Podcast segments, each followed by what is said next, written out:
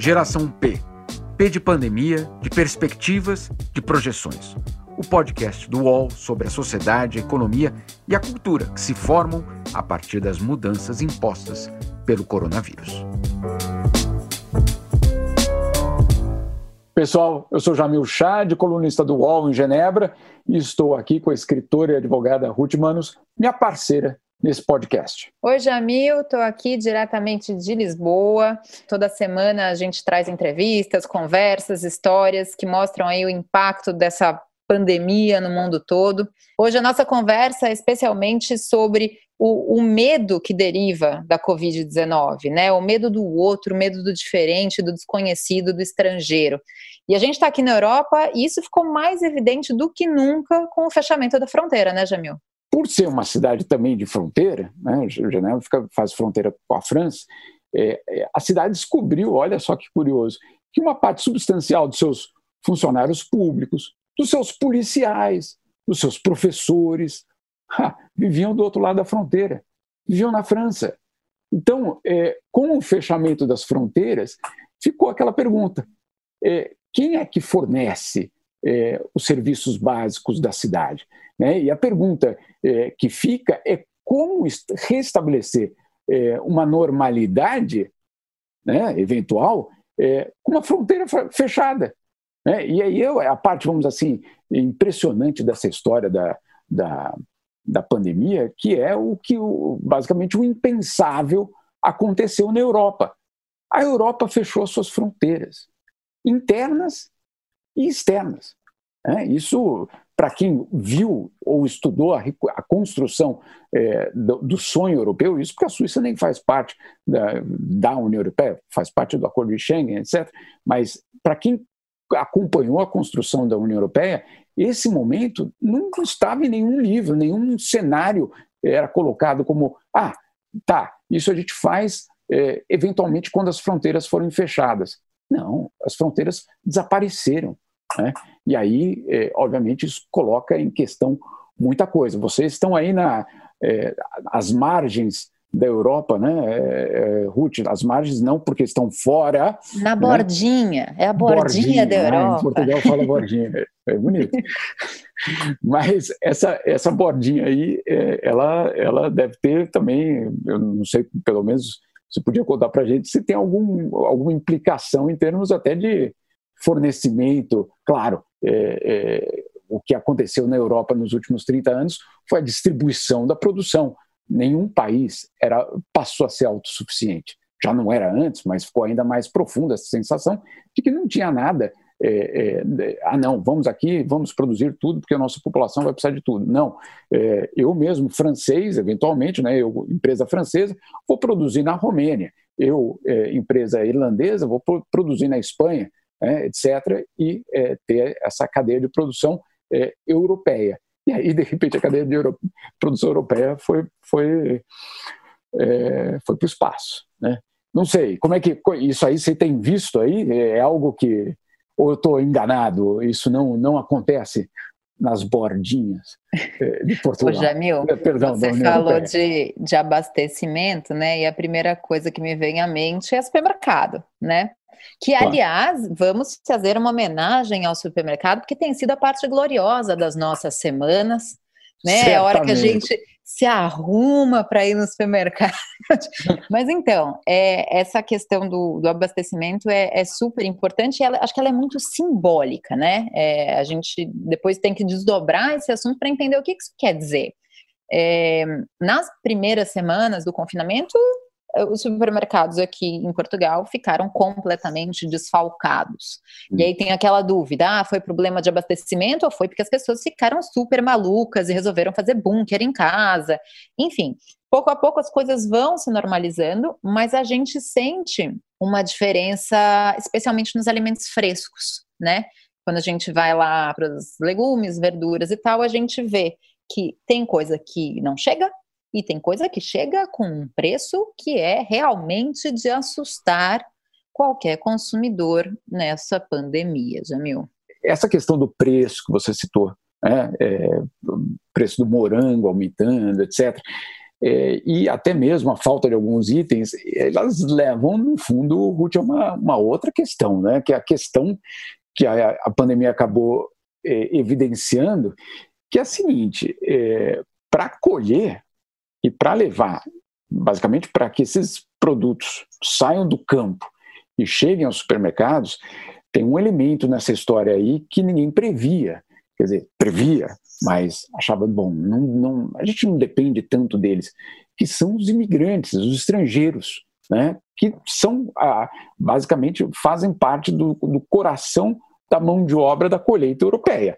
É, eu, tava, eu fiz um levantamento outro dia é, com as diferentes associações é, é agrícolas europeias e é, a estimativa é de que a Europa precisa, cada ano, 800 mil trabalhadores temporários para colher sua safra. 800 mil 800 mil trabalhadores, dos quais, obviamente, a enorme maioria, eu diria mais de 90%, adivinha, são estrangeiros. Né? É, são, é, alguns são até europeus, romenos, búlgaros. Né? Agora, muitos, muitos deles é, vêm de fora do bloco europeu. E aí, o que é curioso, que de repente o, o suíço né, é, não sabe, mas aquele fundi que ele come no fim do ano é, veio de um leite de uma vaca que foi cuidada é, por um estrangeiro. Né? não exatamente um suíço. É, agora, te, claro, você também tem o, o, francês que de repente descobriu que o ratatouille é, pode estar é, seriamente comprometido pela ausência, imagina do quê? De imigrante. Né? De imigrante. É, na Espanha é, tem um caso espetacular, espetacular no, no, sentido de evidenciar toda essa história, não que ele é positivo, óbvio, é, que é, no sul da, da, da, Espanha, a Espanha, o sul da Espanha, produz praticamente metade de todos os morangos de todos os supermercados europeus. A cada ano é, desembarcam mais de 20 mil marroquinos só para colher morango. Esse ano o que aconteceu? Não desembarcaram. Né? E aí, o que, qual, qual, é a, a, história que você conta dessa pandemia quando você não tem é, a, a, o morango da, da, da sociedade é, tranquila, é, classe média, ou até ou não classe média, é, comprando seu morango, de repente, não, não tem morango ou o morango está muito caro. Por quê? Porque faltou marroquino. Né? A Alemanha, eu adoro a Alemanha porque eles são sempre muito racionais, né, Ruth? Aqui na Europa, pelo menos, é, o problema existe, eles vão lá, falam que o problema existe e tentam dar uma solução para o problema. E na Alemanha, é, o problema se repetiu, porque a Alemanha também precisa de imigrante é, para lidar com a sua colheita. E o que, que eles fizeram? Ah, com todos os aeroportos fechados, com tudo isso fechado, eles fizeram algo, para mim, espetacular em termos de história foram lá e fretaram aviões é, da Lufthansa, mandaram os aviões para a Romênia para buscar romeno para ajudar, para ajudar não, para fazer a colheita, porque são eles que de fato vêm normalmente. Então, é, aqueles mesmos romenos que você sabe, na expansão da União Europeia, foram ditos, ok, vocês podem entrar como país, mas sem livre circulação de pessoas, agora tem avião da Lufthansa sendo fretado para ir buscá-los. É, assim, a história é espetacular. Assim, no Reino Unido, óbvio, já se fala aí na perda de um terço da safra. Não é por falta de é, adubo, não é por falta de comércio, não é por falta de nada, é por falta de imigrante. Então, essa história da, da, da, da, da pandemia ela, ela evidencia um monte de coisa, ela evidencia é, os sistemas de saúde fragilizados, etc., nossas, nossas percepções, né? mas ela também evidencia que esse negócio de fechar a fronteira é um pouco mais complicado do que é, vamos, vamos fechar aqui, vamos ficar entre nós e seremos mais ricos. Será? Mas isso que você me falou, né, dessa falta de estrangeiros, me lembrou muito é, de uma história, né? É, você, falou outra hora, não sei o que, espetacular, é, é, os termos que a gente usa, porque é tudo tão surreal que a gente está vivendo. E essa história para mim também foi, foi é, é, bizarra. Eu acho que é bizarra, né? Como acho que a maioria das pessoas sabe, o Boris Johnson, primeiro-ministro britânico, teve o Covid-19. Né, foi hospitalizado, foi inclusive para a UTI, para os cuidados intensivos, de um hospital lá em Londres, o Hospital St. Thomas. E quando ele teve alta, ele fez um pronunciamento no qual ele fez questão de agradecer o trabalho de dois enfermeiros em especial. E uma coisa que eu acho muito legal a gente fazer um parênteses aqui é falar da importância do, de todos os profissionais da área da saúde, de um modo geral, mas a gente sempre vê que os médicos são sempre muito reconhecidos, mas como o cuidado humano está nos enfermeiros, né? A, a importância dessas pessoas e e toda a nossa, a nossa gratidão e respeito. Mas aí o que eu achei curioso foi primeiro que ele agradeceu dois enfermeiros, porque acho que era o cuidado humano que ele disse que ficou ali com ele 24 horas, mas ele agradeceu a dois enfermeiros que ele foi falar o nome e a nacionalidade. Curiosamente, dois imigrantes, uma moça da Nova Zelândia e um enfermeiro português, aqui do norte de Portugal. É, isso foi uma coisa que ficou super badalada em Portugal. Portugal, por ser um país pequenininho, né, é, e acho que com uma certa síndrome de país pequeno massacrado assim na Europa, prensado ali entre o mar e a Espanha. Então, toda vez que Portugal aparece na boca dos ingleses, dos alemães, dos franceses, Portugal fica sempre em polvorosa. Mas aí, aí a entrevista com o enfermeiro, o enfermeiro aparece, parece o pai, a mãe, o cachorro do enfermeiro e tal. Mas essa história é muito louca. Porque o Boris Johnson foi um dos maiores apoiadores do Brexit, né, da saída do, do Reino Unido da, da União Europeia. Foi ele que implementou essa saída. E, e o, o, Brexit é o Reino Unido negando a integração à Europa, é o Reino Unido negando a livre circulação de trabalhadores. E aí você vê o primeiro-ministro agradecendo um português que, pelas novas regras, certamente não estaria trabalhando ali, ou pelo menos não de forma tão facilitada, mas ele agradecendo todo esse, esse serviço. Então, a gente vê que realmente é, a, a pandemia colocou tudo em xeque. Tá tudo de cabeça para baixo, Jamil. Geração P volta já.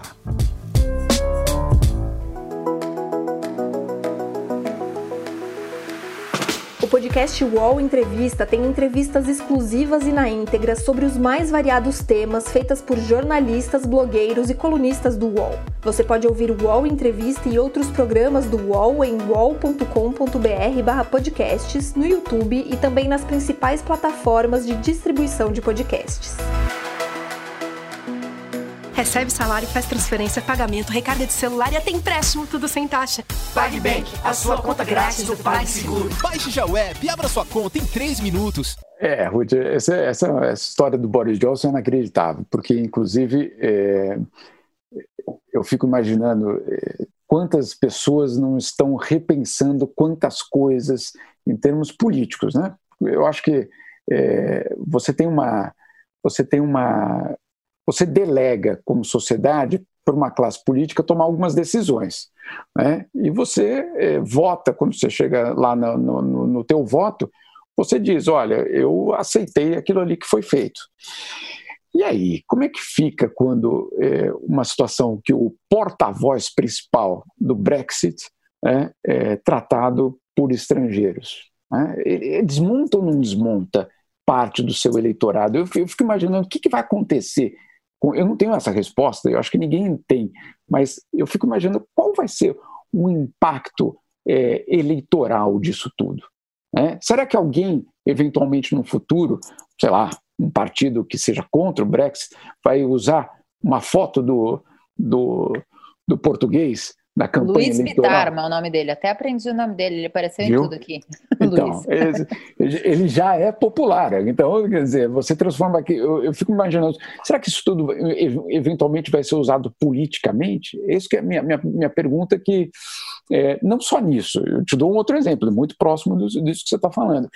É, a Saxônia é um estado na, na Alemanha, é um estado rico, tem uma certa é, projeção, é, mas ele também é o centro é, do, do, a base, basicamente, eleitoral do partido mais xenófobo da Alemanha, que é a Alternativa para a Alemanha, a AfD. É, é um partido que é, dificilmente você acreditaria que ele pudesse surgir na Alemanha com todo o massacre de informação que a Alemanha faz diariamente aos seus alunos sobre a Segunda Guerra Mundial, sobre xenofobia, sobre discriminação, é, sobre tudo isso, e ainda assim esse partido apareceu. Ele apareceu e tem uma força impressionante é, nas, em algumas, alguns, alguns setores da sociedade e na Saxônia. Mas olha só que, o que aconteceu na Saxônia. É, é, acabou sendo também um, um local do surto, né, um local bastante importante do surto, e aí eles descobriram que não tinham médicos e enfermeiros eh, suficientes para a quantidade de hospitais que eles mesmos estavam abrindo. Ou seja, não era falta de capacidade e de máquina, era falta de gente. Né? Então, é, e, e essa, essa é uma realidade que a gente conhece da Alemanha. A Alemanha se propõe a abrir três novos hospitais em duas semanas, eles vão fazer isso. A gente sabe que vai funcionar e sabe que vai ter respirador, não vai ter aquele problema, é, né? Vamos ter que importar respirador da China, que não sei Não, não. Eles vão produzir, inclusive, já com respirador, todas as máscaras, etc, etc. Muito bem, todos os testes de kits. Faltava médico. E aí, é, o que o governo da Saxônia fez, é, para mim também, é, como essa história do, do, do, Boris Johnson, extremamente revelador do, do da pandemia o que eles fizeram foi colocar um anúncio nas redes sociais pedindo para que os imigrantes ou refugiados, ou aqueles que estão ainda esperando o seu status de refugiado, né, porque você faz o pedido, pode levar anos, às vezes, para você receber o seu status de refugiado, é, para que aqueles que tenham diplomas médicos, ainda que não reconhecidos na Alemanha, se apresentem para trabalhar, pagos, não voluntários, pagos. Calma aí. É, o partido é, xenófobo ele, ele, ele ganhou força é, com a chegada aí em 2015, 2016 de quase um milhão é, de refugiados e imigrantes na Alemanha. Né? Todos ali, não podemos fazer isso, etc. Isso é uma ameaça à nossa sociedade. E aí eu fico imaginando, Ruth, é, uma pessoa doente né, pelo coronavírus, é, que tenha eventualmente votado pelo partido é, xenófobo, descobrindo que a autoridade daquele Estado está apelando para que aqueles refugiados que você pediu para não entrar venham te salvar. É muita ironia, é muita, é muita história numa história só. Né? É, a gente que gosta de história, que conta história, é, você tenta normalmente encontrar uma história da, né, que, que, possa ser o, a, o fio condutor, mas espera um pouco. Agora você está me dizendo que aqueles refugiados que eu tentei barrar, você vai dar a autorização para que eles trabalhem mesmo sem autorização do diploma, quer dizer, sem a revalidação do diploma médico, porque precisa de médico.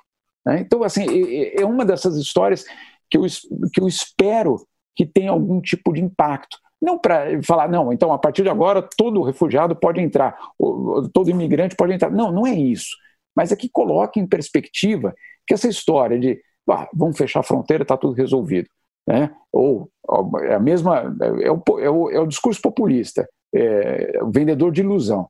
É, ó, é só matar que está resolvido. É só é, fechar a fronteira que está tudo resolvido. Ou é só se separar que está tudo resolvido, para falar né, do separatismo. Não estou nem falando do, do pós-pandemia nas casas de cada um de nós. Não, não é isso. eu estou falando mesmo da, da, da, da, questão política. Né? O que foi a Catalunha? Não. Basta separar da Espanha que nós seremos um dos países mais ricos e prósperos da Europa. Então, assim, é, é, essas soluções fáceis, como no caso da, da das, da, do médico português ou do Brexit, né, mostram que, na verdade, não, a, a, história é muito mais complicada. Eu não sei, eu fico imaginando é, qual o futuro da, da, do debate xenofobia.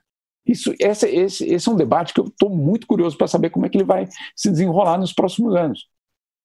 É muito interessante, né, Jamil, como, como o Covid-19 ele, ele acelerou uma série de discussões que já estavam aí, né? É como se estivesse tudo no banho-maria, de repente está tudo na panela de pressão. É. Então, todos os assuntos, trabalho, imigração, economia, blá, blá, blá, tudo virou agora um, é, urgente. Aqui em Portugal tem, tem uma comunidade chinesa muito grande, né? Hum. Que, que, entre aspas, carinhosamente, eles chamam de chinocas. Né? Então já vamos começar aí. Quando ganha um nome especial, né? Ninguém, ninguém tem um nome especial para falar dos franceses. Ninguém chama eles de françocas, entendeu? Porque eles são os franceses. Ninguém tem um nome especial para falar, entendeu? Mas os chinocas têm e os brazucas também, né? Tem um nome. Então vamos, vamos parar para pensar um pouquinho sobre isso. E teve um movimento é, quando o, o, coronavírus aparece no começo do ano e que as pessoas realmente acham que ah, é uma doença do chinês, veio da China, não vamos entrar no, no na uhum. questão de como surge o vírus, mas enfim, é, a gente vê um movimento completamente. As pessoas caem as máscaras das pessoas, né? Então, pessoas que. E a gente não está falando da pessoa ignorante que não tem noção e que aí, né, xinga o chinês na, na rua, não é disso que a gente está falando. A gente está falando de pessoas estudadas, de pessoas de bem, que de não, repente não, resolvem que tem que ter um culpado. Então, a gente precisa conversar um pouco isso, porque xenofobia tem a ver com medo, né, Jamil? Eu acho que acima de tudo, a gente tem que entender o xenófobo, ele tem um discurso muito corajoso e muito agressivo, mas ele está morrendo de medo. Eu acho que o, o, coronavírus evidenciou isso, o medo das pessoas do estrangeiro, o medo de não poder se proteger. E a xenofobia ela é o medo do quê? Ela é o medo do diferente, ela é o medo da concorrência pela vaga de emprego, ela é o medo da partilha, ela é o medo da, da mudança. Então, eu acho que a, a, essa panela de pressão coloca em questão todos os temas relativos a migrações e todos os temas relativos à, à psicologia que está por trás disso. É, esse é um. É, isso, isso dá um capítulo inteiro, é, porque de fato, Ruth, você tem uma, uma situação que você colocou muito bem é, da, da, do outro, né? É, do medo do outro e esse outro está contaminado ou não. Contaminado do quê? Né, exatamente. É, foi curioso como os italianos, é, que a gente sabe muito bem, nos últimos anos vivem é, um governo extremamente é, complicado, né, ou vários governos, não é um só no caso, é, mas com um líder extremamente popular é, que defende de uma forma muito clara fechamento de fronteira, expulsão de estrangeiro e tudo isso. É, e aí é, foi muito curioso, pelo menos aqui na, na Suíça, é, tem uma população italiana muito grande, é, Ruth, da, de, de, italianos, que é, eles começaram a reclamar: ah, nós estamos sendo discriminados só porque na Itália tem coronavírus, quando, é, quando o foco era só na Itália. Né? É, e aí tinha, claro, a fronteira da Itália com a Suíça é uma fronteira, é a principal fronteira basicamente suíça, é, e tem uma fronteira enorme, é, justamente com a região mais afetada pelo coronavírus na Itália. Então, é, eles começaram a reclamar do fato dos suíços estarem olhando torto para eles. Ah, que coisa, né? Olha só o que o. Bem-vindo ao clube! Exato, esse, até, até, sem, sem, com essa, sem essas palavras, mas falei, olha, até falei para um italiano uma vez, que bom que vocês, pelo menos, agora vão saber o que é ser estrangeiro na Europa, né? porque isso é ser estrangeiro. Agora, é, a minha pergunta, e é uma pergunta que não tem uma resposta, é saber se a pandemia vai, eventualmente, diluir o discurso xenófobo diante das evidências da, de, da dependência. São evidências, não é um discurso, são evidências. O morango não chegou, porque não tinha marroquino para colher. Né? São evidências. O, o hospital na Saxônia foi buscar um sírio, ou um não, vários sírios, com um diploma que, numa condição normal, jamais teria sido aceito. Então, a, a, a, pergunta é: esse discurso xenófobo ele resiste às evidências ou esse é um cenário ou outro cenário que é nada nada positivo, esse sentimento de insegurança que a gente passou a viver, insegurança, vai ter ou não vai ter é, é, morango no supermercado? Vai ter ou não vai ter é, papel do banheiro no, no supermercado? Vai ter ou não ter controle na fronteira? Vai ter ou não ter polícia na rua para me parar mesmo se eu estiver andando de bicicleta? Vai ter ou não ter morte na minha família? É, esse, será que esse sentimento de insegurança, então, pode aprofundar a discriminação? e eventualmente essa xenofobia. Então são dois caminhos é, que eu acho que não tem, não tem jeito de hoje você dizer não vai ser assim. É, não, mas são dois caminhos que vão ser colocados aí diante da sociedade. Eu diria não só europeia, porque nós estamos falando aqui direto da Europa, mas é, na Ásia essa é uma realidade também, é, na América do Sul essa é uma realidade, na nos Estados Unidos fico muito curioso se de repente é, claro, você tem já uma população chinesa muito grande nos Estados Unidos, mas e se é, o coronavírus acaba atingindo uma determinada população mais especificamente? Os latinos, ou os negros, ou é, alguma etnia é, específica, será que essa etnia vai acabar sendo é, é, colocada nesse, nesse, nesse posto de culpado? Muito obrigado, Ruth. Obrigado aí também aos ouvintes pela, pela participação e certamente vamos continuar é, por aqui, né, em quarentena, mas produzindo e pensando e tentando transmitir um pouco de tudo isso aqui para vocês aí no Brasil. Jamil, obrigada. É, que, que essa conversa sirva para as pessoas pensarem, né? Eu, eu, finalizo com uma mensagem que é muito pouco intelectual, mas que eu tive numa conversa com, com um amigo que é, eu acho que a gente está vivendo um momento que é uma panela de pipoca, né? A gente entrou como o milho de pipoca e a gente vai escolher se a gente quer virar pipoca ou se a gente quer virar piruá né? Como a gente vai lidar com essa pressão e com essa angústia? Se a gente vai florescer e virar uma coisa melhor ou se a gente vai virar um, um milho piorado. Então, vamos conversando para tentar virar pipoca, não é isso? Deus te ouça. um beijo, Jamil, obrigada. um beijo, Ruth. Geração P tem apresentação e reportagem de Ruth Manos, Jamil Chad e Juliana Bergamo. Edição de áudio de João Pedro Pinheiro e coordenação de Juliana Carpanês.